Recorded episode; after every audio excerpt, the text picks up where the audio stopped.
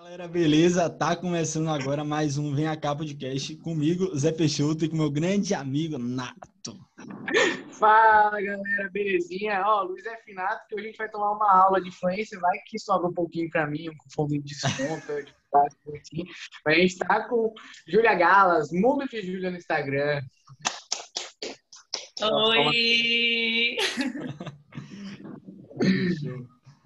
Fechou? Antes de tudo, antes de a gente começar a nossa resenha aqui, é importante sempre reiterar o propósito disso aqui tudo. Além de copiar o que já está funcionando aí, porque a gente não, não, é, né, não é nem um pouquinho besta, a gente também quer dar voz para a galera daqui, seja pessoas que são mega conhecidas ou não são tão conhecidas, ou que estão por trás de algum negócio, que teve Gabriel nesse final de semana, nosso final de semana passado aí. Então a ideia mesmo é dar visibilidade para pessoas que a gente gostaria de ouvir. E espero que todos gostem.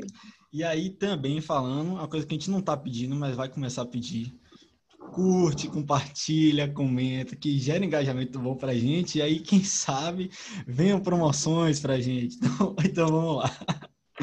Vamos começar, Ju, já perguntando como é que começou, velho? Começou com quantos anos a, a tá mexendo nessa parte de rede social? Como é que foi esse início aí de, do mundo da Júlia? Rapaz, o início foi muito sem querer. Porque assim, não sei se vocês sabem, mas atualmente tenho 19 anos. E já estou nesse meio aí da internet faz bastante tempo, então eu cresci na internet. Cresci mostrando minha vida, obviamente no início para menos pessoas e várias pessoas foram aí é, se interessando e seguindo, né? Também não é um número gigantesco ainda, mas estou crescendo aí organicamente. Mas o início foi muito orgânico, muito sem querer mostrava um pouco do meu dia a dia, coisa que eu continuo fazendo. E o pessoal foi seguindo e foi sem querer me tornando uma blogueira, uma digital influencer. Então, o início foi bem, bem do nada mesmo. Mas sempre foi meu sonho trabalhar com a internet, esse meio que atualmente as gerações aí já estão crescendo dentro, e com um modelo que, de uma forma ou outra, aí está dentro do meu trabalho também na internet. Eu vi que você começou postando vídeos de intercâmbio. Essa parte sem querer que você fala, foi isso? Tipo, ah, vou postar aqui para minha família ver, meus amigos verem. E foi crescendo uma parada que você nem imaginava? Você começou pelo Instagram? É isso. Antes do meu intercâmbio, eu já tinha bastante seguidores para minha idade. Eu, sei lá, com 13 anos de idade, já tinha 5 mil, 6 mil seguidores. Que já era bastante. E aí, nos meus 15 anos, eu fiz uma festa de 15 anos que aí é um, um conteúdo muito legal para o pessoal da cidade, das meninas dessa idade que tem esse sonho. Então, muita gente, quando eu fui fazer minha festa de 15 anos, me seguiu também. E logo depois, com 16, eu fiz meu intercâmbio. Só que aí no meu intercâmbio eu criei um canal no YouTube para contar um pouco do, do meu intercâmbio, principalmente para minha família. Uhum. Mas acabou que o canal também deu super certo, então muita gente veio do YouTube me encontrar no Instagram tem um vídeo de 45 mil visualizações, Caramba. números bem grandes no YouTube, mas acabou que eu não continuei gravando vídeo, foi só durante o intercâmbio mesmo. Ah. Aí no intercâmbio eu recebi muita gente que, eu, que não é daqui, no meu Instagram, né? E, e Júlia, a, a, sua família assim, sempre apoiou? Porque, pô, com 13 anos, uma página com 5 mil seguidores. Sei lá, às vezes a galera tem, tem um pouco de barreira, um pouco de medo também, até por quem é que pode chegar, né, para ser seguidor, interagir com você.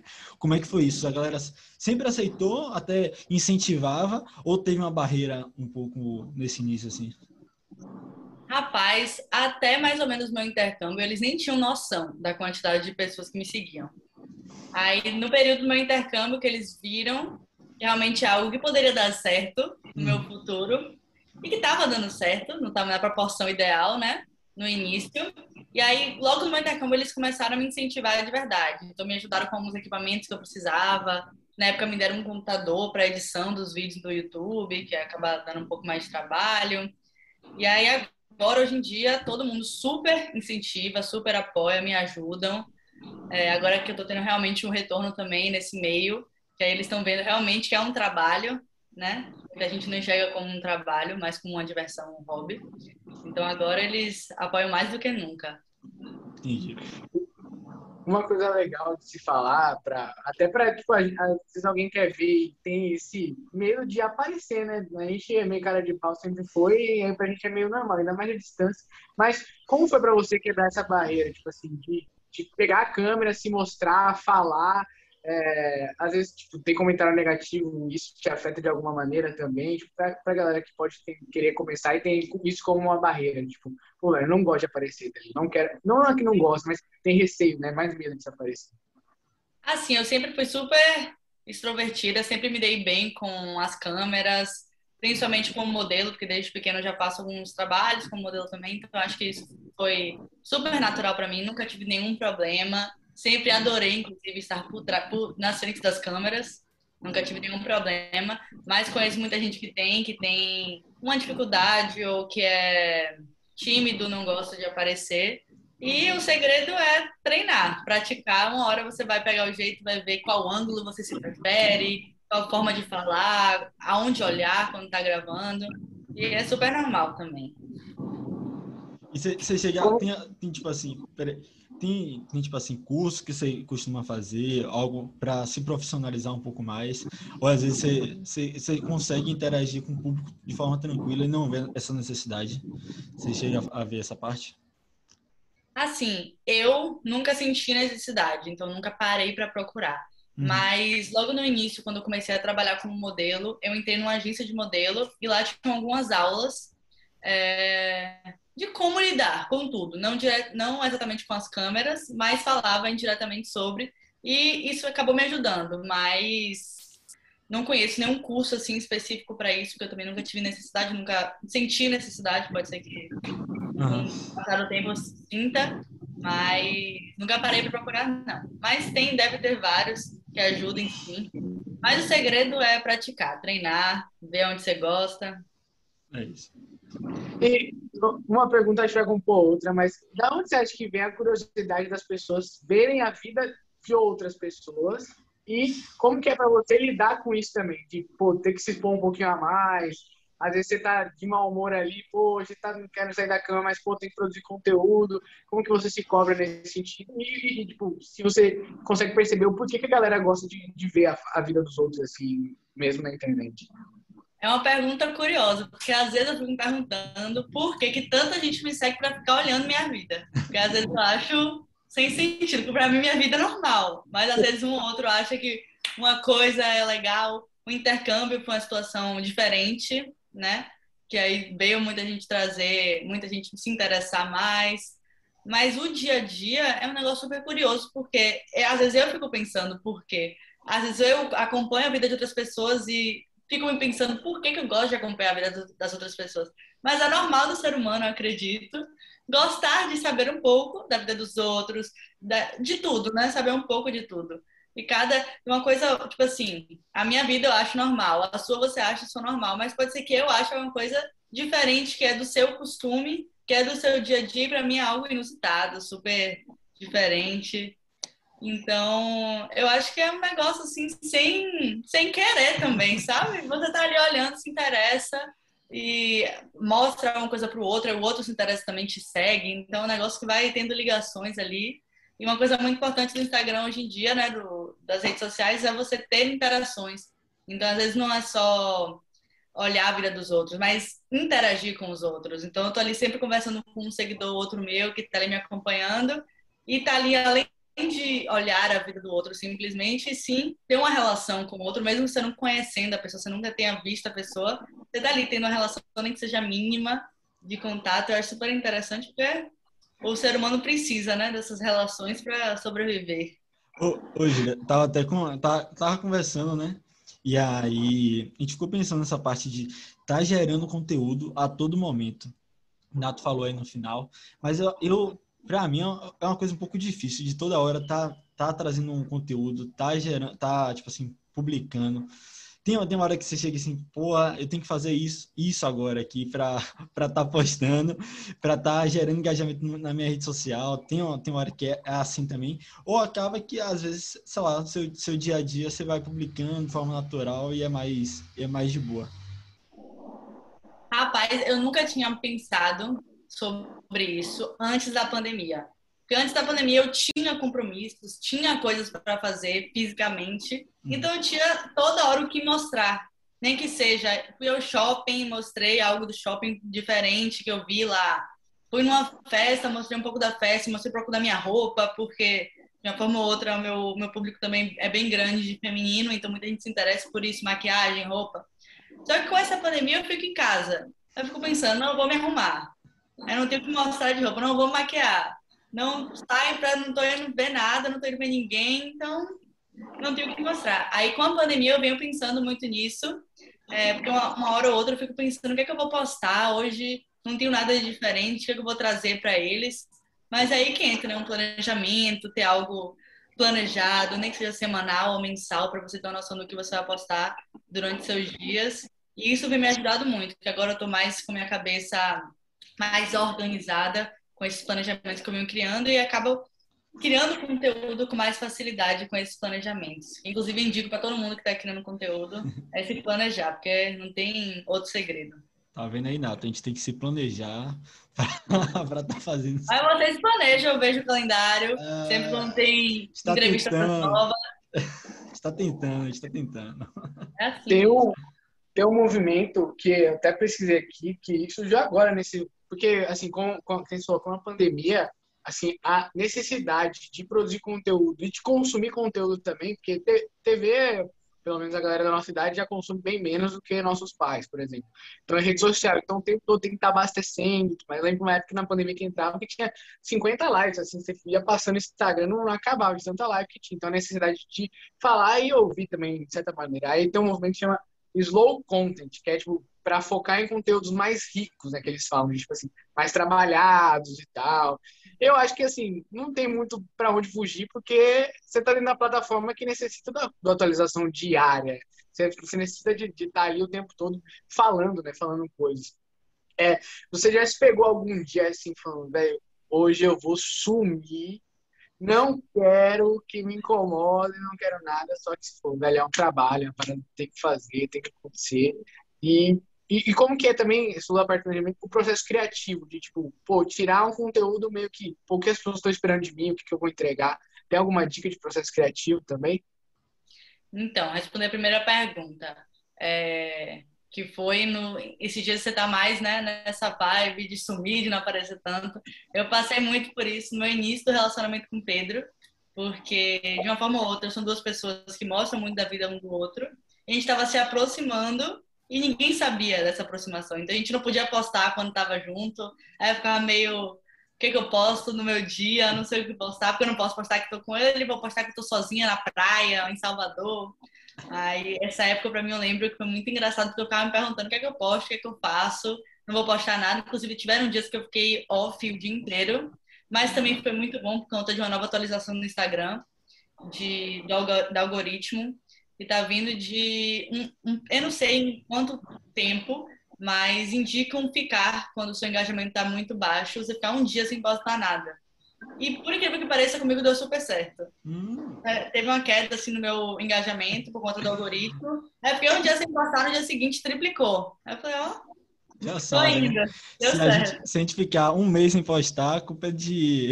Não, um mês não, um dia, pelo amor de Deus. Se um dia é bom. Deu super certo comigo. E a outra pergunta foi sobre questão de conteúdo.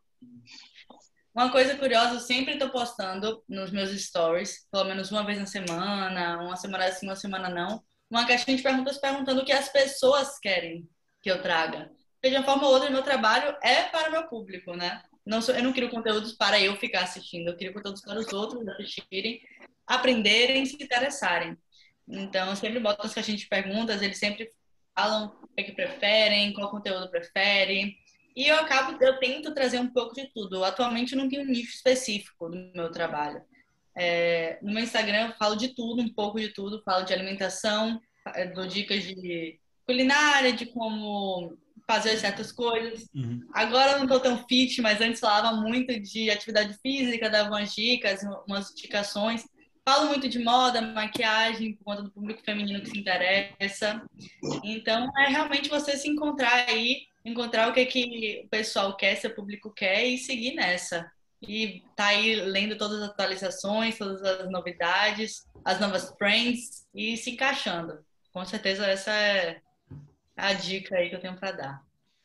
Ô, ô Júlio, tá, tá falando um pouco dessa interação que tem com, com o pessoal, né? E aí, às vezes, eu fico imaginando que, sei lá, deve ser um pouco difícil ter um Instagram com muita gente, que às vezes você não pode derrapar muito, né? Exemplo, você, sei lá, sai um dia, toma uma cervejinha, mas não pode botar um vídeo vacilando. Tipo assim, bebo, assim, não pode fazer isso, sai besteira. E aí eu, fico, eu fiquei pensando que tem um lado positivo, de ter um Instagram engajado, ter uma comunicação com o pessoal, mas também tem um lado negativo, que é esse receio mesmo de da galera tá te julgando, tá te avaliando. Você posta uma foto, pode ter gente comentando, ah, não, não gostei dessa foto, manda, manda direct. Acho que tra... não voltou. Mas você ouviu, né? É que travou aqui, mas você. Voltou. Não, beleza. Então, aí, meio que, meio que resumindo, eu queria saber um pouco a sua visão assim. Ah, Tipo assim, tem isso aqui de positivo, mas também tem esse lado negativo que muitas vezes a galera não não percebe. Que é que você pode, pode focar um pouco mais no negativo, que acho que o positivo a galera fica vê mais, né? Sim. Assim, eu atualmente não recebo muito é, mensagens negativas, directs ofensivos ou que seja. Às vezes tem uns caras assim meio doidos que se acham o dono do, do mundo, o dono das mulheres e acaba ofendendo de uma forma ou outra com imagens ou com mensagens, mas que é normal, independente do perfil. Tem amigas minhas que têm menos de mil seguidores e recebem da mesma forma. Então eu vejo como algo normal, infelizmente, né? Obviamente, no mundo ideal da minha cabeça não deveria existir, mas é, ainda tem esses comentários. No YouTube, inclusive, eu acho que tem mais abertura para isso. Eu via mais mensagens negativas sobre meu conteúdo, principalmente no YouTube do que no Instagram. No Instagram eu nunca recebi assim muito. Mas de negativo, assim, é, o ponto pior, assim, são essas mensagens. Já. Oi? Isso aí já é muito já, velho. É isso, não, é bastante, mas é isso. É, eu acho que é mais a forma que a pessoa lida. Eu sou super tranquila com isso, vejo uma mensagem que eu não gostei, eu apago. Se for algo que ofendeu a pessoa, eu sento, converso com a pessoa, mas nunca tive nenhum caso de ofender alguém. Mas quando esses comentários negativos em relação a mim, eu geralmente apago, se não for algo que vai acrescentar. Uhum. E no direct, recebo alguma mensagem assim, indevida, eu bloqueio, eu denuncio. Às vezes, quando é algo muito grave, eu posto nos stories pedindo o pessoal denunciar também, porque pode ser que a pessoa, essa pessoa esteja fazendo isso comigo e com outras pessoas, né? Então, para não deixar a pessoa continuar fazendo algo de errado, alguma mensagem errada, eu peço o pessoal denunciar. Mas é isso aí. Sempre vai ter um ou outro. Na rua também tem, então não é só na internet. Mas esse ponto negativo não me afeta mais. Atualmente eu já sei lidar mais friamente com isso. Isso é Justo, você falou que seus pais é, começaram a ver realmente como trabalho, do retorno que isso estava dando para você. É, hoje, basicamente, você faz recebidos? Como que é a forma de uma influenciadora monetizar a sua audiência? Né? Explica um pouco para a galera e enfim, explica um pouquinho como que é essa, essa parte do trabalho aí. Então, essa mudança para monetizar meu trabalho no Instagram, principalmente, foi inclusive recente, não faz tanto tempo assim. E eu começo a ter um valor do meu trabalho. Porque, infelizmente, muita gente não enxerga ainda digital influencer, influenciador, trazer essa publicidade na rede social, principalmente do Instagram, muita gente ainda não vê como um trabalho. Então, não, infelizmente, não tem como um influenciador, um blogueiro de mil seguidores cobrar, porque eu acredito que as empresas infelizmente não pagariam porque só vem aquilo como números, né? Que era para ver muito mais que isso. Então eu tive essa mudança é, em relação a monetizar o meu trabalho no Instagram. É, recentemente eu tô com assessoria que cuida disso para mim e aí a partir disso eu consigo cobrar, né, pelo meu trabalho, pelo meu serviço de, divulga de divulgação, de influência, de publicidade no meu Instagram. No YouTube é bem mais fácil, né? Que depois que você alcança uma meta, eu acho que de mil seguidores e de X horas assistidas, você hum. começa a ganhar em cima de toda a visualização. Então, no YouTube eu sempre ganhei, foi bem rápido essa mudança para mim no YouTube de monetizar os meus vídeos, mas no Instagram foi mais demoradozinho, porque depende um pouco do crescimento, né?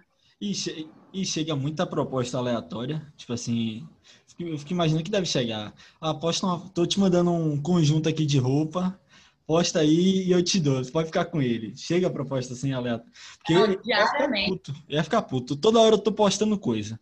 Toda hora eu tô fazendo conteúdo. Aí chega alguém e acha que vai me dar uma, uma camisa e vai ganhar a publicação. Não, diariamente, diariamente recebo propostas.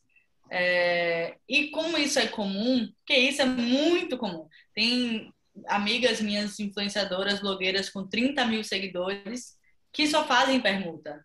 Que ainda não chegaram a enxergar o seu trabalho, não começaram a enxergar o seu trabalho como um trabalho, um serviço que precisa ser cobrado. Uhum. Então, inclusive, eu, eu tenho um grupo com algumas amigas influencers e blogueiras e converso com elas, porque muita gente às vezes fala: ah, pra que, que eu vou cobrar? Prefiro ganhar uma blusa. Entendeu? E já, eu pensei assim por muito tempo, porque eu não, enxer, não me enxergava como uma, uma trabalhadora, uma pessoa que faz um serviço. Então, tem, como é algo normal nesse meio, eu recebo sim propostas diariamente, diariamente às vezes uma pizza, posso te enviar uma pizza, posso te enviar 100 gramas de açaí que você posta. Eu fico Ai, ó, tá brincando, né? Se tiver vindo a gente ainda, a gente aceita essa pizza ainda, viu? A gente posta. Para 100 Não. pessoas, a gente aceita. Pois é. É isso, é super normal. O meu, esse, esse, essa minha mudança foi recente, porque não tem jeito, né? E atualmente eu consigo dar um valor ao meu trabalho, meu serviço, isso é ótimo. Mas e isso facilitou muito a parte da minha assessoria, porque acaba que não sou eu que estou ali intermediando essa, esse relacionamento entre eu e o, o, servi o cliente que eu vou divulgar, entendeu? Então, essa assessoria foi bem melhor, consegui dar, consegui dar mais valor ao meu trabalho, de fato. E é. E, e como saber o quanto cobrar? É, tem tipo uma base, as blogueiras têm um segredo de ó, a partir de tanto já vale tanto, ou é, é meio que ao acaso? assim? Não, acaso não tem como, né? Mas tipo, como que você sabe, pô, é, esse tipo de cobrança para um stories, um feed, é, como que é a proposta de serviço também, né? Acho que é legal a galera saber, tipo assim, pô, como que é? É, A pessoa chega, te manda as coisas, te manda alguma coisa para você falar e você decide como que é, ou tem negociações específicas? Acho que é legal falar. Rapaz, essa é a dúvida de todas as pessoas que trabalham na internet. Então, se eu, tive, se eu soubesse a resposta para te dar exatamente, essa live, ia, essa live ia viralizar. fazendo um curso na Hotmart. Mas é isso, é porque não tem uma resposta, né? Hoje em dia você vê aí, tem, é, por exemplo, Gabi Brandt, sabe quem é? Gabi Saulo e tal. Aquela confusão lá na família. É. Eu sei Ela, go- ela cobra. minha Oi. namorada, eu só sei de Gabi Brandt, Saulo, porque teve aquela, aquele troca lá, que minha namorada falou três vezes pra mim, agora eu já esqueci também como é que aconteceu. Mas sim. Pois é. Ela, por exemplo, ela tem, ela cobra um milhão de reais por publicidade, entendeu? Então é um negócio que você não tem muita base para você calcular, porque não tem um cálculo exato, tipo, ah, número de seguidor dividido por não sei quanto, não existe esse cálculo, infelizmente, porque seria algo, algo legal você ter um, um, um, valor, né, Uma certo, base. Uhum. uma base, uma noção. Infelizmente não tem. Eu, como comecei a. Eu tive essa mudança faz pouco tempo, essa, é, esses valores meus foram alterando com o tempo. Eu fui vendo aonde eu me encaixava, entendeu? Então eu comecei com, sei lá, é, 50 reais nos stories, é, para postar uns stories. Aí depois foi evoluindo, evoluindo, evoluindo, até onde achei um valor estável no meu momento. Pode ser que com o meu, meu crescimento, pode ser que o valor vá aumentando também, ou diminuindo, não sei, dependendo do cenário. Mas não tem muito segredo, não. Em relação às ferramentas, né? Eu tenho. Eu, minha assessoria estabeleceu valores para cada serviço. Então, por exemplo, uma publicidade nos stories é um valor. Aí, se eu tenho uma foto no, no feed, que acaba que é um, uma ferramenta que você acaba tendo mais alcance, geralmente, é, tem um valor um pouco mais alto. No Reels mesmo, que é um, uma ferramenta hoje do Instagram ótima para viralizar, um valor um pouco mais alto. Então vai adaptando aí Uhum. e eu vou me encaixando no, no que eu achar ideal. Massa. Ô, ô Ju, falando um pouco também do, do público, que às vezes a galera, quando é, é muito próximo, assim, o pessoal de Salvador, às vezes pode não valorizar muito você por ser daqui também. E aí, como é que é o seu público? Porque a gente percebe que a galera de Salvador vê muito, uh, tipo assim, as blogueiras lá de fora, de São Paulo, de fora, de São Paulo, Rio e tal, porque elas têm mais investimento, elas recebem mais coisa também. E aí acaba valorizando mais. O seu público hoje é, é muita gente daqui, de Salvador também, ou acaba sendo de outras cidades porque tá mais longe daquela pessoa e acaba te vendo? Rapaz, eu não sei dizer o número exato. Uhum. Tem, eu tenho dados aqui, mas tá no celular. Mas eu acho que é 60% do meu público é daqui. Então, acabo que eu ainda tenho, sim, um público de fora. Mas eu acredito que aqui o pessoal valor, é, valoriza e entende, sim, o meu trabalho. É, apoiam. Até porque eu acho que muita gente, a maior parte dos meus seguidores, eles cresceram comigo, comigo. Então, viram meu crescimento e viram que realmente eu profissionalizei o meu trabalho que não era considerado profissional, entendeu? Então, acho que o meu crescimento foi amadurecendo essa ideia na cabeça da maior parte dos meus seguidores para passar a entender o meu trabalho como um, um, trabalho de verdade. Então, não tenho o que reclamar em relação a isso, não. E os próximos passos? Como você imagina assim? Você tem uma visão de abraçar algum nicho específico para crescer com ele? Ou é o mundo da Júlia mesmo? todas as variáveis que ele tem e assim tentando expandir de alguma maneira. É, qual, qual, qual são os projetos também que você está envolvido aí, os próximos projetos? Rapaz, essa é a minha interrogação. Porque todo mundo fala tem que ter um nicho para crescer, tem que ter um, um assunto específico para você estar tá ali debatendo com mais detalhamento.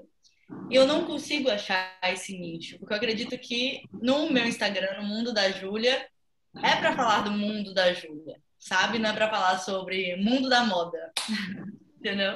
Então, eu acredito que é sim um pouco de tudo. Pode ser que isso é, dificulte um pouco meu crescimento, pelos os, os, estudiosos, enfim, o pessoal desse meio, digam que. Eu não, não tô falando você, não, pelo amor de Deus. Não, livros, até porque eu faço publicidade e propaganda, então no, no meu curso eles indicam sim você ter um nicho para debater sempre, para você crescer com o pessoal que se interesse por esse nicho. Mas eu tenho essa, essa dúvida, essa interrogação, mas eu sinto pelo meu coração que eu tenho que seguir esse meio assim mais aberto, mais abrangente, um pouco de tudo, entendeu?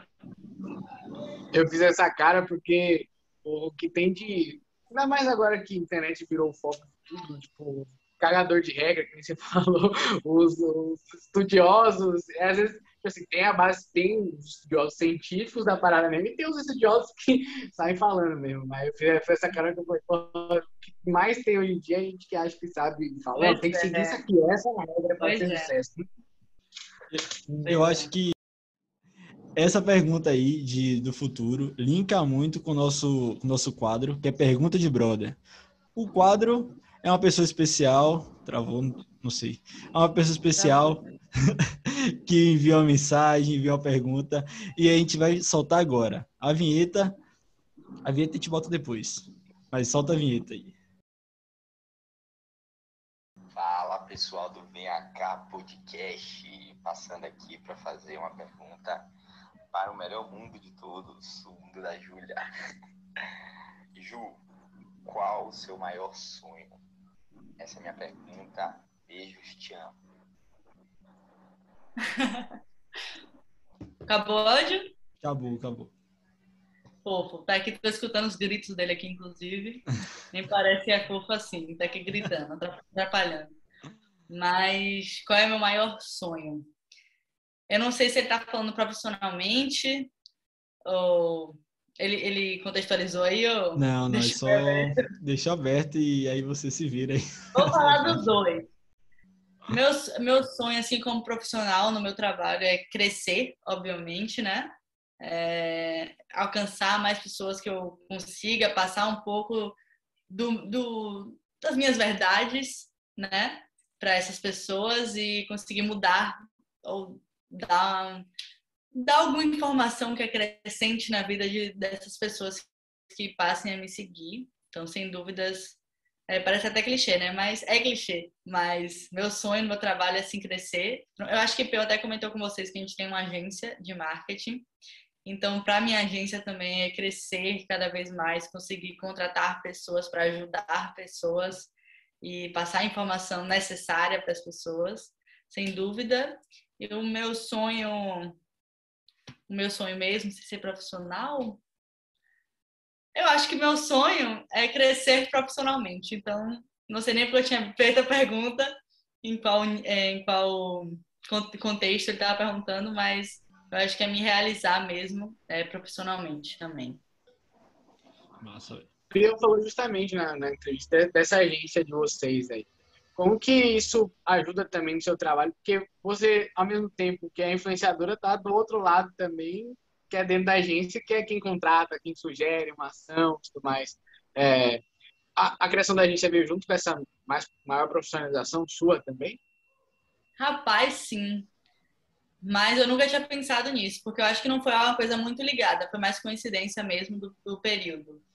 Mas você perguntou antes em relação à agência me ajudar no meu trabalho como digital influencer, mas acredito que foi mais o contrário. Meu, a minha história como digital influencer, eu acabei aprendendo muita coisa aí das redes sociais, e aí também veio com o meu curso, que eu faço publicidade e propaganda, e uns cursos também extras, né, que eu estava fazendo online. Isso tudo aí me ajudou mais para conseguir criar a agência com Peu, sem dúvidas. Porque se não fosse esse meio aí de digital influencer, eu não teria tanta base para poder estar tá, é, abrindo agência e trabalhando realmente com isso. É, é até interessante, né? Tipo, você fazendo o curso, você consegue ver meio, meio que a teoria e tá, tá testando também, né? Você, você, você, você bate muito de frente, às vezes, com a teoria, porque às vezes você vê uma coisa em sala de aula, aí você fala, pô, vou, vou testar isso aqui também no, no meu Instagram. E você tem o potencial de estar tá testando isso. E aí, às vezes, não bate certo, aí você fala até com o professor, isso aqui não isso aqui não bateu muito certo não. Eu testei, o engajamento que você falou que ia ter, a resposta realmente não não tá dando. Isso eu acho interessante também. Como é que você consegue fazer essa essa divisão, consegue comparar também as coisas? Sim, sem dúvidas, né? Eu tenho. Até porque eu uma coisa, vou fazer uma observação antes. Eu comecei o meu curso no ano passado, estou no terceiro semestre ainda. São uhum. quatro anos. Então, todas as minhas aulas foram online. Eu comecei já no início da pandemia o meu curso. Então, minhas aulas práticas são no meu trabalho. Então, eu acho isso muito interessante, que eu tenho como colocar em prática as coisas que eu venho aprendendo. Mas como eu faço publicidade e propaganda, acaba que eu e como eu ainda estou no terceiro semestre, acaba que eu ainda não tenho, não tive ainda essas matérias práticas assim. Uhum. Então, não tive muita coisa ainda para comparar, de fato. Entendi, entendi. Eu tenho mais ainda a parte histórica, a base mesmo, e muita coisa que eu já sabia por conta desse meu trabalho na internet. Então, eu ainda estou na fase da faculdade de ir aprendendo na base. Eu acho que agora, no próximo semestre, eu vou conseguir botar mais coisa em prática no meu minha, no, no Instagram. Você ainda está gostando da faculdade, então, né? Você é. tá na base. Tô conhecendo tá ainda a faculdade. Entendi. Ela tá bem, pô. Ela tem. Entrou no passado, já tá no terceiro, né? Faz quatro anos, né? Tá no terceiro aí. Brincadeira. Vai, segue, né? Segue. Mas é, até um pouco sobre a agência e como que é seu dia a dia, assim, você concilia como os trabalhos, né? Porque você tem que postar, ao mesmo tempo tem que atender clientes e tudo mais. Como que é o dia normal, assim, de Júlia? Assim, eu digo que eu dou graças a Deus pelo trabalho que eu tenho, porque o meu trabalho me disponibiliza poder fazer os meus horários. Então, muita coisa eu consigo fazer no horário que eu tenho. Nem que seja uma hora da manhã, eu tenho esse horário para trabalhar, porque por conta de alguma ação que eu tenha feito no meu Instagram, por exemplo. Eu tive que passar o dia gravando um vídeo. Aí, os trabalhos da agência eu consigo fazer no horário que vier para mim, entendeu? Então pode ser que eu passe o dia gravando pro meu Instagram, aí eu tenho meia-noite, duas da manhã para trabalhar pela agência, eu vou e trabalho na agência. Ou eu sei que eu vou ter um dia corrido no, na segunda, eu pego domingo, faço tudo da agência, e aí segunda eu consigo dar uma relaxada da agência. Então acaba que eu consigo me adaptar, né? Consigo fazer os meus, os meus horários. Então agradeço muito por isso. Pode ser que com o passar do tempo essa carga horária aumente, né? Tomara. Mas atualmente eu consigo fazer meus horários e tá sendo tranquilo até então. O mais puxado está sendo a faculdade. Adaptar a faculdade com o trabalho. Mas também tá, tá tudo indo aí. Estou passando em tudo. Nessa, nessa agência, vocês pensam em também trabalhar com, com outros influenciadores? Porque eu vejo que lá, lá, tipo assim, em outros, outros canais, né, a galera faz, monta aquela mansão, enche de, de influenciador, fica fazendo vários conteúdos. Aí eu queria saber um pouco de, de vocês, se vocês pensam em fazer isso, chamar um, chamar uma galera que é daqui mesmo, monta uma casa e, e aí joga conteúdo pra, pra, nas redes sociais. Vocês pensam em fazer isso também? Muito legal essa ideia dessas casas. Inclusive, já fui convidada como digital influencer para participar, mas acabou não rolando por conta da pandemia. Mas acho muito legal mesmo essa ideia. Atualmente, a nossa agência, a Mindpel, a gente não trabalha com é, marketing de influência, que é essa parte aí dos influenciadores. Atualmente, a gente só trabalha com empresas mesmo, lojas, é, empresas em si. Uhum. Mas, futuramente, não sei. Já tivemos assunto sobre isso com o Pedro, já tivemos alguma ideia, algumas ideias, mas eu acho que a gente não faria isso só com a nossa agência. Pode ser que futuramente tenha algo na nossa agência em parceria com alguma agência de influência e role algo legal, mas atualmente da minha agência com o Peu sozinho ainda não. Acho que não.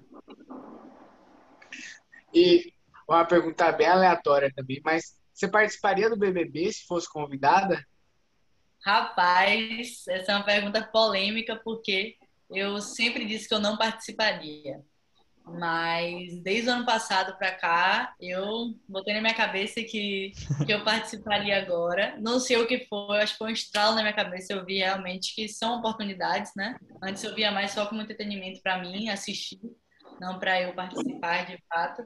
E também porque meu, meu, meu pai e minha mãe não eram a favor dessa ideia de eu participar. Mas esse ano eles falaram que eu tenho que me inscrever. Eu achei super estranho também, mas eles estão falando que eles conseguem, como eu acho que também subir a partir do reconhecimento do meu trabalho. Então, acho que eles viram que é necessário essa divulgação para facilitar o crescimento de uma forma ou outra. Porque muita gente entra lá com o intuito de é, ser reconhecido pelo trabalho da pessoa, né? Então, eu acho que eles enxergaram isso como uma oportunidade e incentivaram, mas não sei. É algo muito incerto ainda, não tem nada. Nunca me inscrevi nem nada, mas só umas ideias aí. É, imagina falar para um montão de pessoas assim, eu, e, né, e é o dia a dia, né? Alguma coisa você vai falar, ou algum recorte vão fazer ali que vai falar, nossa, a hora que você sai, você vê a parada. Mas em termos de visibilidade também é, é outra coisa. No mínimo, no mínimo, a galera que saiu mal saiu com centenas de milhares. Pois é. Pois é. Mas é isso. Tem algo que tem que tomar muito cuidado. Hoje, com a minha cabeça que eu tenho atualmente, eu enxergo de outra forma.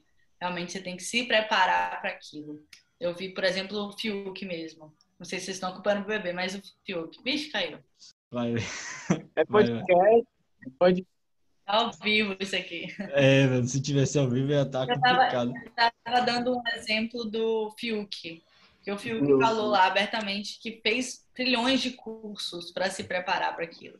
Fez cursos sobre feminismo, fez cursos sobre machismo, sobre homofobia, porque realmente é o que você der qualquer vacilo, você é julgado de uma forma que eu acho também que tem, né, tem que ter, eu acho, um, um limite, né? Mas realmente tem ações ali que se a pessoa falar sem querer, sem dar a entender, sem explicar direito o que quis falar, alguém pode entender errado e aí já acabou, né?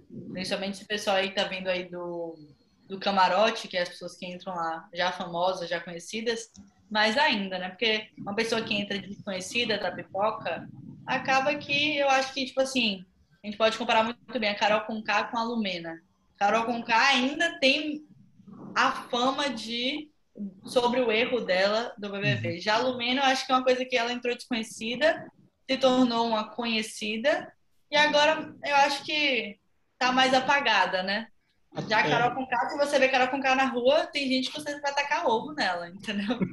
O menos eu acredito que não, que não seria dessa forma. É, quanto mais conhecido, mais chance tem de, de perder as coisas que você conquistou aqui. Até o até Fiuk mesmo, ele fez essas. Vocês estão me ouvindo? Minha câmera, meu Deus do céu. Ah, que ódio. Mas sim, Fiuk, ele tinha chance, porque ele também era bem conhecido, velho, por aqui. Aqui fora. Então ele tinha ch- chance de se quebrar se ele entrasse. Acho que por isso que ele, que ele fez esse monte de curso né? aí. É, porque senão ele ia se quebrar. Certeza. Eu tenho medo, velho. Tenho medo real. É, porque meio que você fica blindado da espontaneidade. Não sei depois de, sei lá, 15 dias, 20 dias também, aí já começa a dar uma, dar uma soltada. Baixada. Você esquece que tá sendo gravado. Nossa, você tá doido. Dá uma agonia, velho. Mas também deve ser, assim, quando sai, deve ser uma parada absurda. Não, fico você tá dentro. pensando, fico pensando quando a Juliette da vida sair. Hoje, Juliette passou o Carlinhos Maia, que era um dos maiores, se não o maior influenciador do Tá Brasil. aqui. É. Passou em número de seguidores, né? Então, imagine que situação. Ela não era ninguém, se tornou a pessoa mais famosa do Brasil. Agora, é, agora eu fico, fico imaginando, né? Tipo assim, a pessoa tem que se preparar, velho, para um, pra um negócio desse. Por exemplo, você tá, tá ganhando seus seguidores de forma gradual, tranquila, e vai conseguindo se estruturar para isso. Ela não, ela tava, não sei, não sei se ela tava com 3 mil, Ela, ela era criadora de conteúdo. Ela era criadora de conteúdo, Mas ela maquiadora. mas ela já tinha muitos seguidores, acho que ela não tinha, não. Não sei, não sei. Mas, mas é isso. meta- Dá um boom aí de, de 20 milhões, imagine, É. pessoa. Tem que ter um. Só 20 milhões. Irmão, É eu- loucura, eu é ia- loucura. Eu ia ter medo. Você tá doido? Do nada 20 milhões É me isso. seguindo. E A gente vai, a gente não, né? Mas eles vão já sabendo que vão crescer. Mas quando você vê de verdade é outra coisa. É. Tem, tem um, um quadro da gente, um, é, um, é que a gente é cheio de quadro para imitar a galera.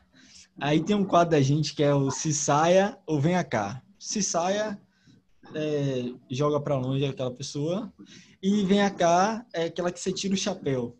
Tá ligado, né? Que você gosta da pessoa. Solta a vinheta de novo aí. Mano, eu gosto disso, velho. Solta a vinheta. É minha. Vamos lá. É bem youtuber. Vamos falar de BBB. Se sai ou venha cá pra Juliette. Pô, vem cá. Vem cá. Quero muito conhecer ela um dia. Colar vizinha, nada, nada, 20 mil. Mas eu admiro bastante ela. Assim, ela também teve seus erros lá dentro, mas eu gosto bastante de quem ela é lá dentro. Tipo assim, é muito massa de assistir ela. Eu tava até conversando, porque ela solta uns textão, ela bota mesmo a ideia dela pra, pra jogo. Não, não Então ela tem. dá muita opinião medo. dela. É, Quando a pessoa dá a opinião dela, tem abertura de pessoas odiarem ou amarem ela. é isso. Então, eu acho que ela dá, não tem medo de dar a opinião dela. E por isso eu entendo que, obviamente, pode ter coisas que eu não concorde com ela, mas tem mais coisas que eu concorde do que não concorde com ela. Então eu admiro bastante ela. E E agora- por isso que é, é. por isso que é doido a preparação, porque talvez ela seja a mais verdadeira, assim. Ela não tá tão blindada. Então, eu vejo muita verdade nela. Acho que ela é sincera. Ela é.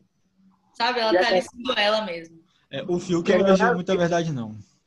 Quem? O Fiuk eu não vejo muita verdade, não, mas. Isso aí, discussão depois. Ai, agora- você ia falar, Nato? Não, eu ia falar que, pô, às vezes você, às vezes, que nem falou, erra, só que você erra de verdade. Tipo assim, pô, às vezes você assume a parada e tal. Porque né, a Carol Conká, velho, ela tinha uma imagem. Todo mundo entrou achando que ela ia, já ganhou, dá a medalha pra ela Sim. e acaba, tá ligado? A Lumena também. Logo quando a Lumena entrou, eu falei, ela vai ser uma pessoa bem legal, bem certa, correta em relação aos, aos ideais dela, mas É. acabou que eu magoei muito. Aí o pior é a frustração, velho, porque tinha uma imagem, tá ligado? Quebrou um pouquinho, Quando- quebrou, quebrou um pouquinho e caiu no ótimo ainda, só que já Sim. quebrou. Logo quando iniciou, que teve aquela, aquela casa que eles foram antes, seis pessoas, a Lumena e o Projota estavam. Aí eu falei, não, vai ser, a final vai ser Lumena e Projota. É isso. Deu uma semana eu já tava, pode sair, não quero mais. Rapaz, e a, a outra que a gente tem aqui, meu áudio tá de boa. A, áudio- a outra que a gente tem aqui é VTube. Se sai, eu venho cá. Eu acho assim. Olha que você vai falar. Tomada banho, tomada banho. Tomada não, por favor. Perfumada. Assim, eu, eu gosto dela. Não vou falar que eu não gosto, eu gosto. Até porque eu já acompanhava ela antes de entrar no BBB. E ela cresceu junto comigo. Ela tem, eu acho que um ano a mais que eu só. Então, ela cresceu nesse meio da internet e eu fui acompanhando ela junto com o meu trabalho. Obviamente, não se comparava o, o, o público dela com o meu, mas eu fui crescendo com ela. Então, é uma pessoa que eu assistia. Não era fã nem nada, mas eu acompanhava e eu tenho um, um carinho por isso, pelo, por, por, por essa história dela. Lá dentro eu sei, eu vi já várias vezes que ela é super falsa e tal, blá blá blá blá blá, mas ela não falou nada ainda que me ofendeu, entendeu? Não é uma pessoa que eu quero que ganhe, nem que vá pra final. Mas Ah, então, ela é, então, é, não então é se falar. saia. Então é se saia. Ela vai ter que sair alguma hora. saia. Mas é isso, é porque eu tô tentando mudar, porque muita gente odeia ela atualmente por conta do BBB. Eu não odeio, mas também não quero ser amiga dela, não. Ah, saia. eu acho até o jogo dela interessante. Ela joga, ela Ela faz o jogo dela. uma vez só. É Eu só fico aqui, pô, só se, só se escapando. Ela Não, é- esquiva bem. daqui, daqui a pouco tá na final, né? E eu, eu acho engraçado isso que é um fenômeno muito na internet, velho. porque VTube é uma eu não fazia ideia que existia. A hora que vê, ela tem milhões, milhões de seguidores, tá ligado? Tipo assim, um público gigantesco. Acho que ela fez uma série meio que tinha, assim, infantil. Parada, tipo, mega, mega, mega mesmo. E, tipo assim, é um público muito, muito focado, né? Porque são milhões de pessoas que ela já tinha, mas, tipo, abrangência foda, velho. Coisa que na TV você nunca ter, tá ligado? Você sempre conhece as pessoas que bombaram na TV. Loucura, isso demais. É isso, eu admiro o trabalho dela. Acho que ela tá trabalhando ali do jeitinho dela, tá indo. E é isso. No BBB também, ela tá tendo a trajetória dela lá. Pode ser que chegue até perto da final. Pelo, pelo jogo dela errado, pode se dizer que é um pouco um jogo sujo, mas tá indo lá, né? É, o próximo nome que vem a calça saia, fora do vinheta. Ah, não, eu ia fazer, eu, eu perguntei aqui. Eu vou fazer o do Venha se saia. Eu pedi a ajuda da, de universitários, que é minha namorada. Pedi ajuda para falar algum, algumas influenciadores aqui em Salvador. Aí você pode falar, venha se saia. Tá travando, mas vai travando aí, aceitem, o áudio vai sair. Tá. É É podcast? É áudio. Isso. Puta merda. Vamos lá. Maria, Maria Antônia. Maria Antônia Dias. Venha cá ou se saia. Eu conheço ela. Eu acho que ela tem uma, se for a mesma pessoa que eu tô pensando, mas eu tenho quase certeza que ela tem uma loja. É. Eu acompanho a loja dela.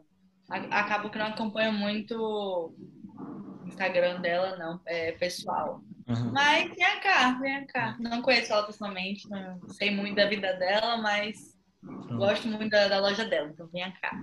Não, pode, pode ir tranquilo. Eu vou fazer, mas já vou linkar com uma pergunta depois. Anne Ricó. Hum, Eu não sigo ela, mas sei quem é, porque eu acho que ela fez uma ação com o P uma vez. Uhum. Então vem cá. É. Colega de Peu. não vou falar se saia. Ma- é, Marta Fonseca.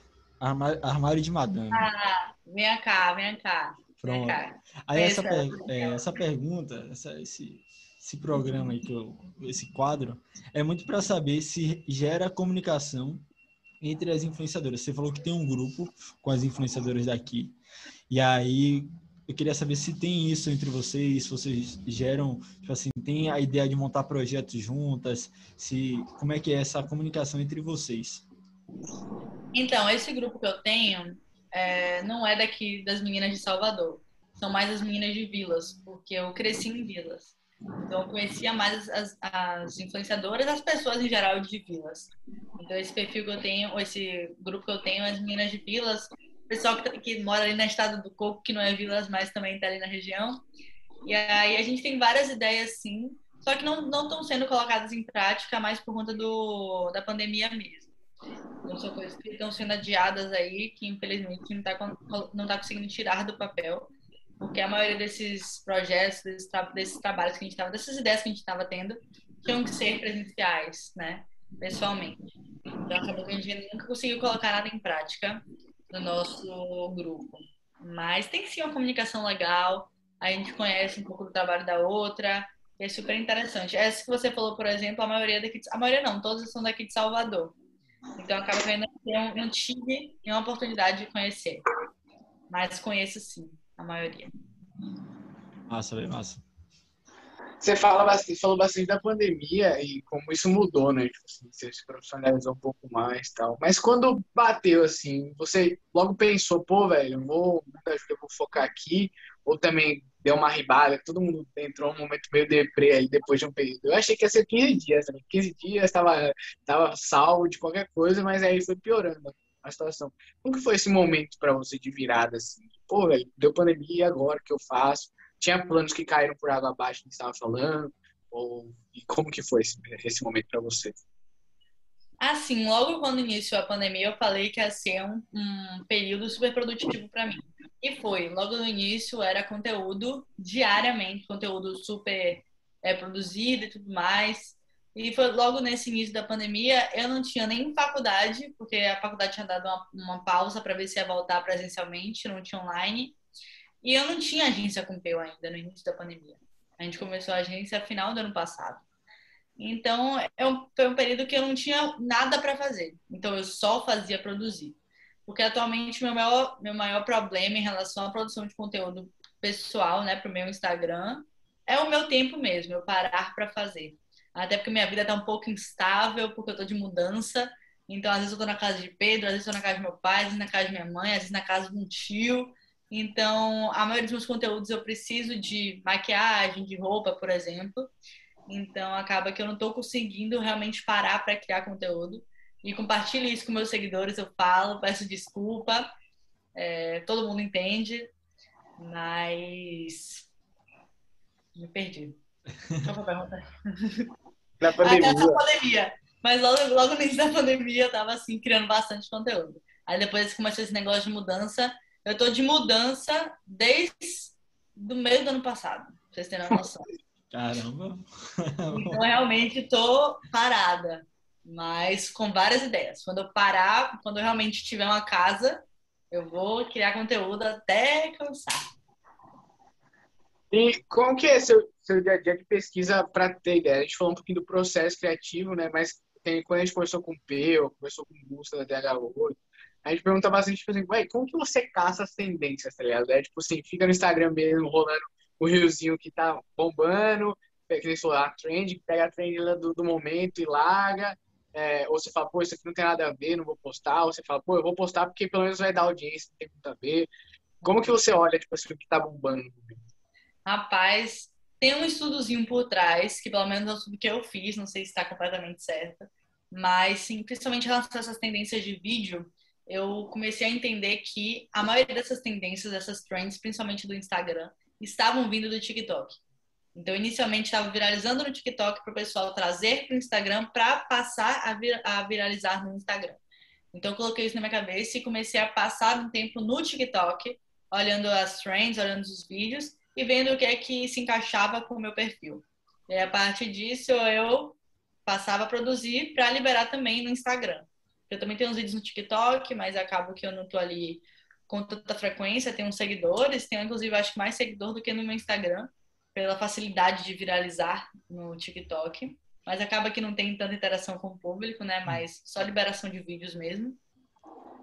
Então eu acabo, eu criei isso na minha cabeça que primeiro eu olho o TikTok, vejo algo que ainda não viralizou no Instagram e tento trazer a tempo de viralizar. E, mas infelizmente não estou botando tanta coisa em prática, por conta disso que eu falei dessa mudança e da minha vida, que é uma correria. Mas, por exemplo, o trabalho de Peu está muito legal em cima disso. Ele pegou, por exemplo, aquela trend do, daquelas dancinhas, sabe? Do piseiro. Sim. E fez um, um funk. Aí eu achei muito legal, porque ele pegou algo que tá na, na, no meio lá, que tá viralizando, e fez na versão dele, no meio dele, né? E aí isso, isso, isso é um estudo que a gente faz diário, pra ver o que, é que tá aí rolando no, no Instagram do pessoal aí. Eu, eu, acredito que até o Instagram sabe, velho, a musiquinha que tá bombando, aí vai, vai várias de vez, né? quando você começa a ver os caras dançando lá, a mesma música, aí começa a ver várias. Aí a galera se aproveita, né? vai, vai, vai, vai bem no fluxo. É, teve algum momento nessa em você construindo esse número de seguidores, se for de, de, forma paulatina, orgânica, que cresceu mais, assim? Teve uma coisa que você fez que avançou, assim, pô, teve um conteúdo uma vez que eu fiz e fez, foi massa, ou foi um período que, tipo assim, era postagem todo dia, stories, feed, teve alguma táticazinha, assim, que fez você crescer bastante? Tiveram duas coisas. Uma foi mais antiga, que foi uma época que eu fazia playlists no, nos stories. Eu não estou fazendo ainda, não estou fazendo mais, mas em breve vou, vou voltar. Mas eu fazia playlists com vídeos meus dentro da música. Tipo assim, não era super nada muito produzido, mas era eu dançando a música, eu cantando a música e fazendo essas playlists. E eu comecei a marcar os cantores dessas músicas. E eram cantores mais conhecidos. Então, esses cantores passaram a repostar o meu story. E teve uma época, eu lembro que teve uma playlist que eu fiz, geralmente eu boto cinco, seis músicas. É, e aí, tipo assim, eu botei na época o Wesley Safadão, Léo Santana, Pedro Sampaio, uma cantora que eu não lembro, que é mais dessas mais famosas. Todos repostaram. Aí eu ganhava 300 tipo, seguidores por, por repostagem. Então, sei lá, eu postava cinco que eles repostavam, então era o quê? 1.500 seguidores. Do nada, assim. Realmente foi porque eu tava crescendo bastante, porque eu tava fazendo toda semana essas playlists.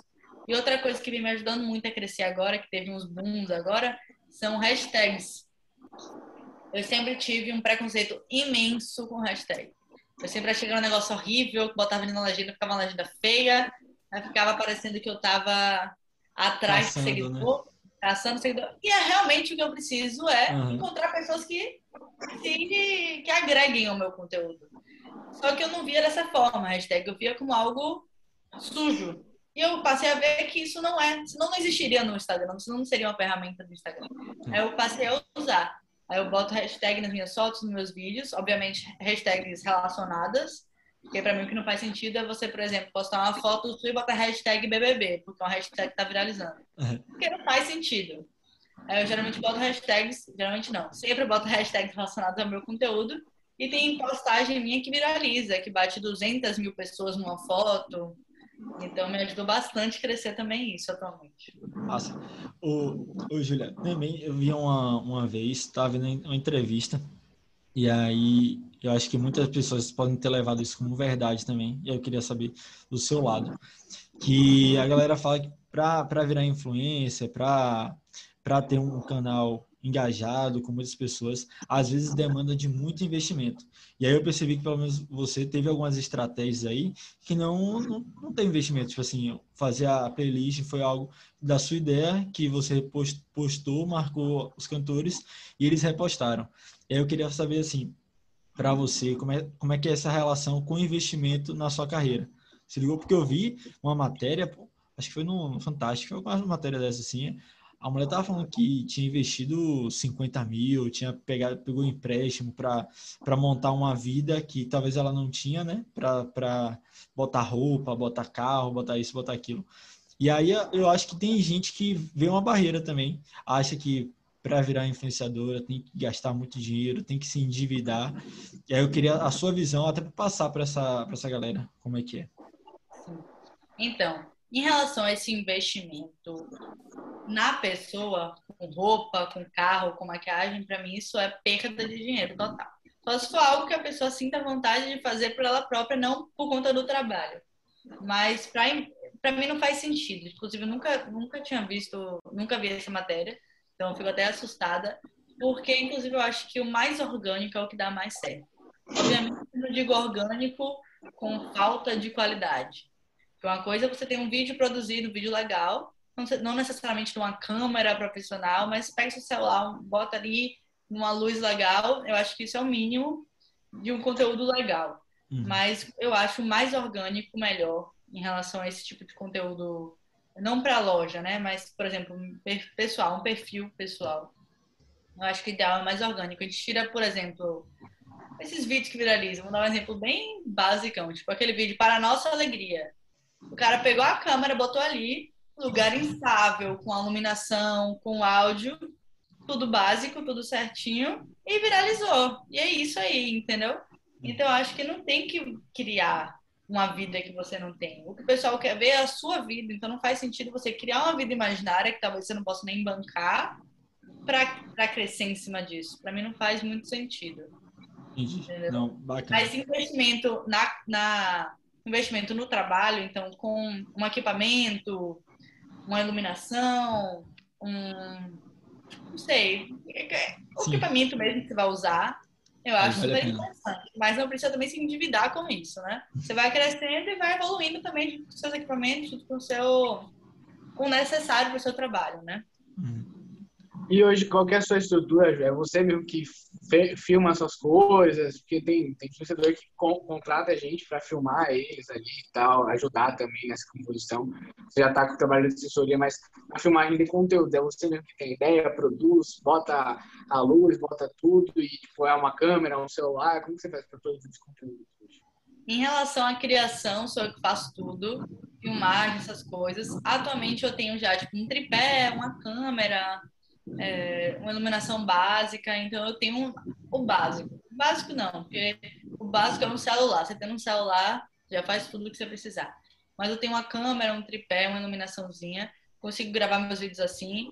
Já, às vezes tem uns vídeos ou outro que eu preciso de uma movimentação de alguém gravando, mas eu peço para alguém, algum familiar, algum amigo, vou aí fazendo aos pouquinhos, mas nunca tive nenhuma gravação assim muito produzida não. Mas tá tudo indo aí. É massa, é, assim, nenhum problema. É simples, é, tipo assim, não é simples o trabalho criativo de executar tal, mas a produção em si, que deve ter muita barreira na cabeça da galera, é, assim, é o contraponto do, do, do alto investimento para ter uma vida que parece que. Mas é trabalhoso. Você está na frente e atrás da câmera. É bem trabalhoso. Tem que estar ligado no foco. Às vezes eu gravo um vídeo de duas horas, quando eu vou ver, não estava nem focado em mim. Aí vou lá ter que refazer tudo, vai dar uma raiva, vontade de desistir, não vou fazer mais esse vídeo. Eu paro, penso, respiro, vou de novo. Peço para alguém, olha ali, vê se está focando, vê se está, me ajude. Mas aí tá indo. Nunca tive nenhuma necessidade de investir em alguém, um profissional, para me ajudar nisso, não. É, mas imagina, é, assim, é trabalhoso, um trabalho criativo e aí depois ainda montar. A execução, né? A gente aqui, só o trabalho que a gente tem no Alemanha é editar, que a gente bota o fundinho e tal, as coisas, tipo, tem que subir no Instagram, a gente não tem que criar nada novo no dia, já é um trabalho operacionalmente falando. É, meio, meio barriga, imagine criar as paradas, tipo assim, mais ainda. Oi, oi Julia, eu queria fazer. A gente está chegando aí a uma hora, uma, uma hora e pouco de, de, de entrevista, mas eu queria também saber um pouquinho se teve exemplo, julgamentos assim no início, quando você começou a fazer? Porque acho que às vezes a galera fala, ah, tá, tá se passando, tá, tá isso. Normalmente a galera fala. E, e eu queria saber se chegou a, chegaram a falar isso com você, porque a gente conversou com o Lucas, o Delude, e aí ele falou que chegaram a criticar realmente na cara dele, falar que ah, não sei o que você está fazendo, não está errado e tal.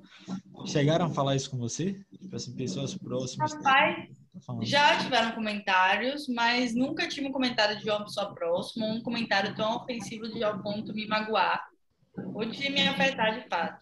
Já tiveram, tipo, brincadeiras de amigos, tipo, ah, vai virar blogueirinha. Mas eu ficava, tipo, é, é exatamente isso que eu quero, é o que eu quero. Você tá Mas certo. que muita gente às vezes fica pensando, ah, isso não é um trabalho, como a gente já comentou aqui, ou você nunca vai conseguir. Às vezes a pessoa tem isso na cabeça, às vezes a pessoa até quer. Às vezes é alguma menina que realmente quer estar ali também trabalhando com aquilo e se prende por algum amigo que não incentiva, um familiar que não incentiva, e bota na cabeça aquilo errado e acha que eu tô, que eu tô fazendo errado. E não é assim. Então eu entendo também, porque de uma forma ou outra é algo que cresceu aí e que está crescendo bem forte, então uhum. muita gente ainda está entendendo, né? Se você vai pegar a minha avó, minha avó não entende. Às vezes chega os recebidos para mim na casa de minha avó e minha avó fica tipo, que é isso aqui? Você não paga por isso? Como é que você não paga por isso? Aí eu tenho que explicar, ela entende, mas não entende, aí esquece. Então realmente é difícil, é um processo aí para o pessoal reconhecer. Entendi. Você já vê uma geração nascendo querendo ou ser youtuber, ou ser. Pois é. Isso é uma mudança muito, muito, muito é. radical. E Você teve algum conteúdo, a gente falou de muito, muita coisa de sucesso, mas teve uma coisa, um conteúdo que você falou, velho, esse vai estourar a boca do balão, filho. esse aqui não tem jeito não, vai, vai, vai, vai arrebentar e acabou não gerando tanto. Tipo, a gente faz coisa pra eu tenho um Instagramzinho também que gente fala, não, esse aqui, rapaz, estourei, vou comprar um terno, vou começar a treinar entrevista, assinatura, e aí, tipo, não fica. Já teve algum, algum conteúdo desse sentido? Não, é super normal acontecer isso. É, eu queria um, um, conteúdo que foi até mais recente, foi início desse ano, que foi o conteúdo mais produzido que eu, havia, que eu tinha feito na minha vida. Peguei uma câmera mesmo, com a ajuda do Pedro, ele pegou as iluminações profissionais, coloridas, fizemos um fundo, algo super produzido, super pensado. Eu achei, não, esse aqui vai viralizar. Postei no TikTok, no Instagram, no Facebook, postei em tudo que era possível. Nenhum viralizou. Eu falei, meu Deus. Então, assim, tiveram o quê? 10 mil visualizações. Só que ainda é meu número comum no, nesse, nesses, nesses vídeos. Não é que foi ruim, né? Não foi algo que não foi entregue para o meu público, mas foi na média. Eu pensei que ia bombar. Estoura. Aí, por exemplo, teve um que eu fiz do nada. Que inclusive foi bem antes de namorar com o Pedro, foi no início da pandemia. Um vídeo meu parado, assim, que eu tô. Sabe aqueles vídeos que você clica assim? Você vai fazendo assim, vai aparecendo? O vídeo são 5 segundos de vídeo eu parada, fazendo assim, e aí aparecia: Eu só queria um namorado. O vídeo tem 300 mil visualizações. Ai, meu Deus. Simplesmente Mas pelo menos não dá pra saber. É. Pelo menos arranjei um namorado. Deu certo. Caramba, vai, vai. Vergonhoso, vergonhoso. Teve um outro também, não sei se vocês já viram aquela música de Rogerinho que o Léo gravou também, Léo Santana. Que é aquela Vem, é bola, vem. Sabe? Sim, sim. Tem uma coreografia, não sei se vocês já viram. Tem uma coreografia que faz assim. Aí, enfim, fica dançando lá.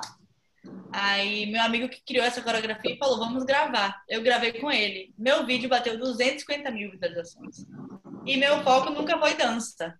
Então, é um negócio que a gente vai vivendo e aprendendo, né? Vendo aí o que, que viraliza. Mas os mais sem querer na minha vida que viralizaram.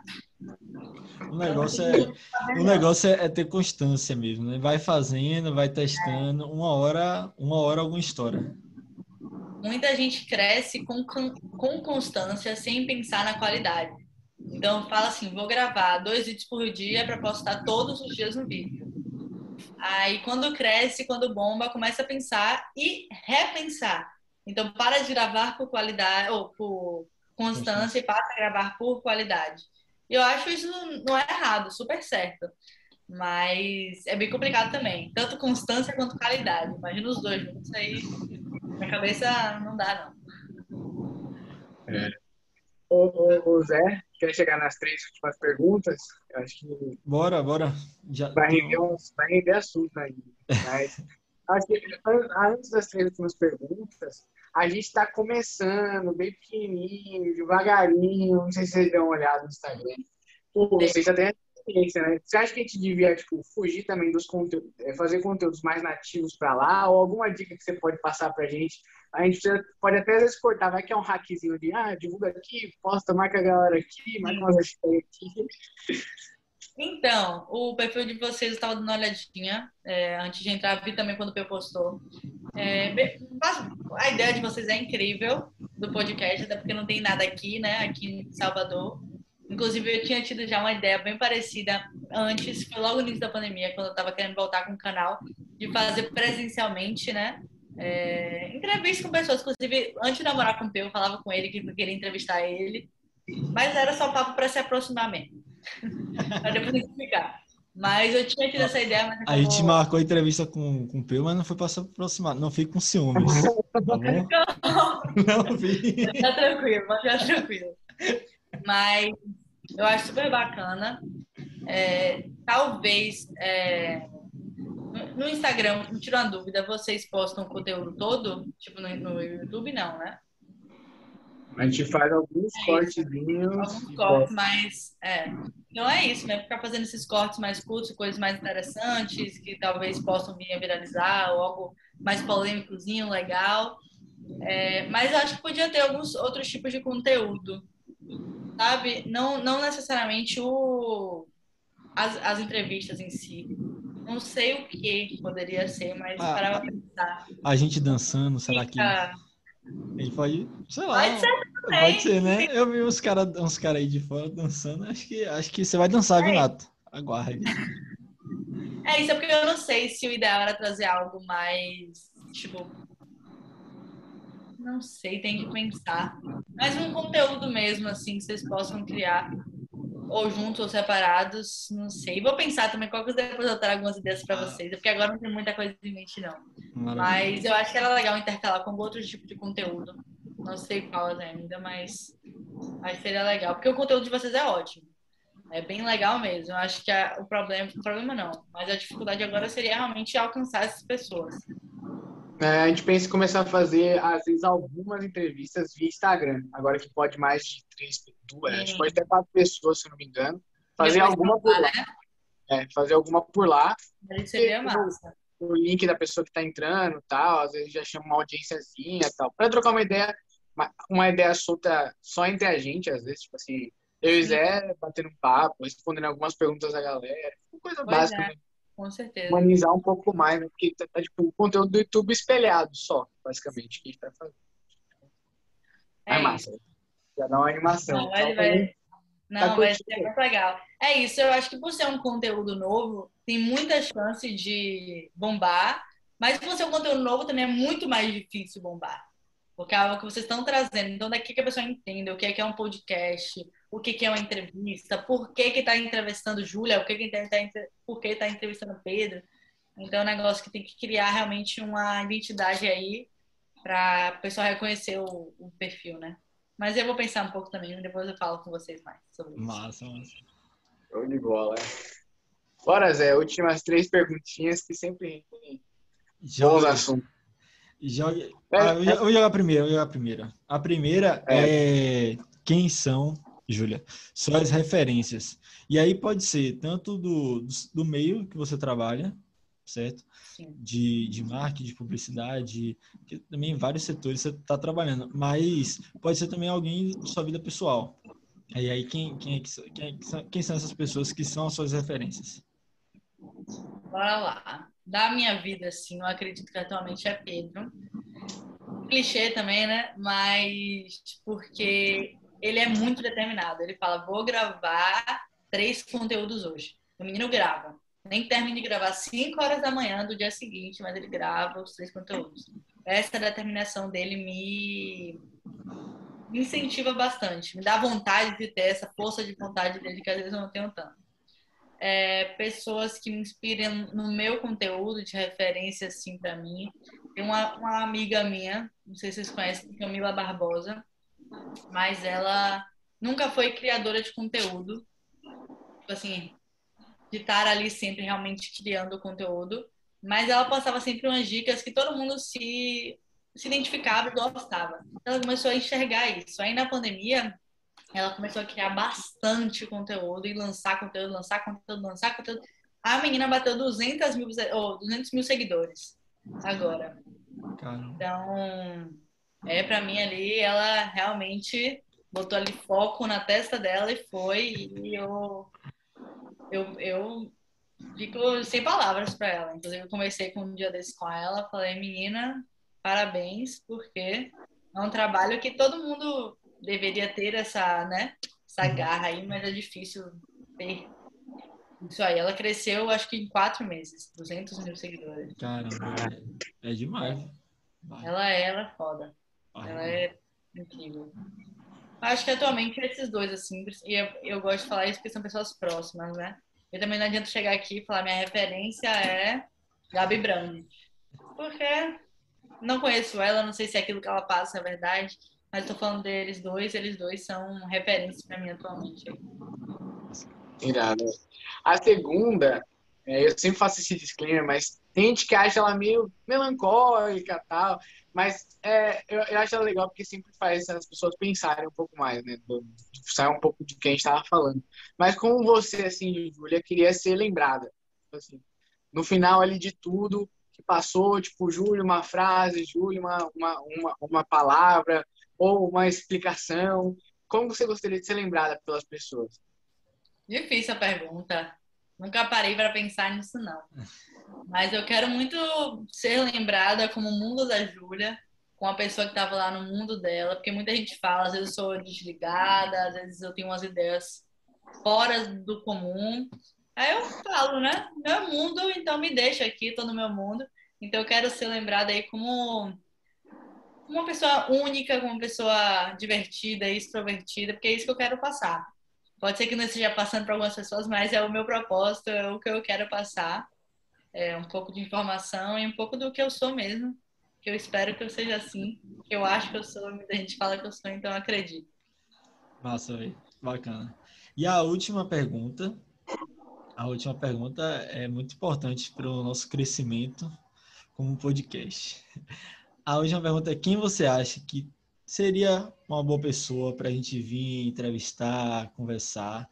Lembrando, como eu lembrei a Peu também, que conta com a colaboração. Então, vai, se ela me responder, vai precisar de sua ajuda. Então, quem é que você acha que pode vir conversar com a gente? Pode ser mais de uma pessoa, porque quanto mais, melhor para a gente. Ó, bora lá. Vou falar da minha amiga que cresceu junto comigo aí. A gente é do mesmo meio. É em relação ao nosso conteúdo, que é a Vitória Farias, que é uma blogueira também daqui de Salvador. Vou falar Camila também, Barbosa, que foi a que cresceu bastante, que eu comentei na estante. Talvez, não sei como é que tá o dia a dia dela, mas vou conversar com ela aí para ver se ela topa. Beleza. Deixa eu pensar mais uma pessoa, será que rola mais uma pessoa? Hum... Tem Guituber, vocês conhecem? Ele é de comédia. Luca, Lucas indicou também. Ah, beleza.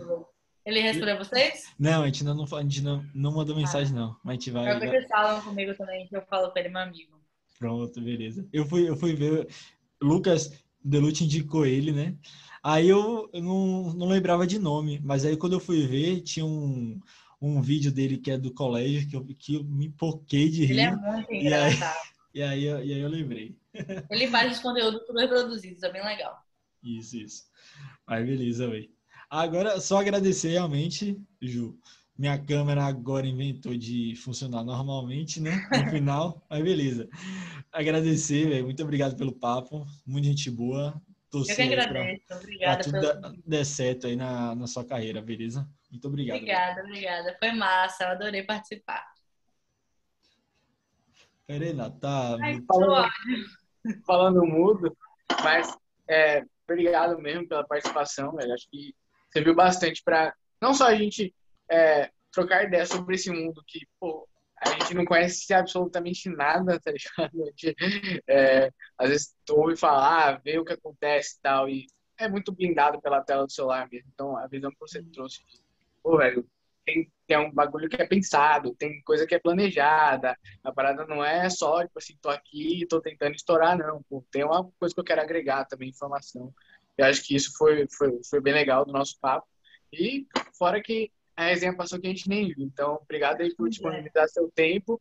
E quem sabe quando a gente voltar presencialmente, vai você, depois vai Peu, vai os dois juntos, a gente já faz Nossa. um fechado, fechado. Tô esperando o convite novo.